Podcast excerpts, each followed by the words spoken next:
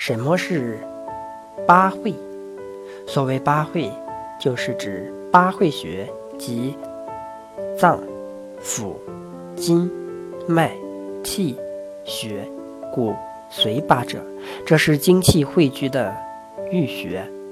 八会穴不仅各自有自己的功能，而且与脏、腑、气、血、经、脉、骨。髓的生理功能有着特殊的关系，其中脏会章门，章门为脾之募穴，五脏皆禀于脾，故为脏会。腑会中脘，中脘为胃的募穴，六腑皆禀于胃，故为腑会。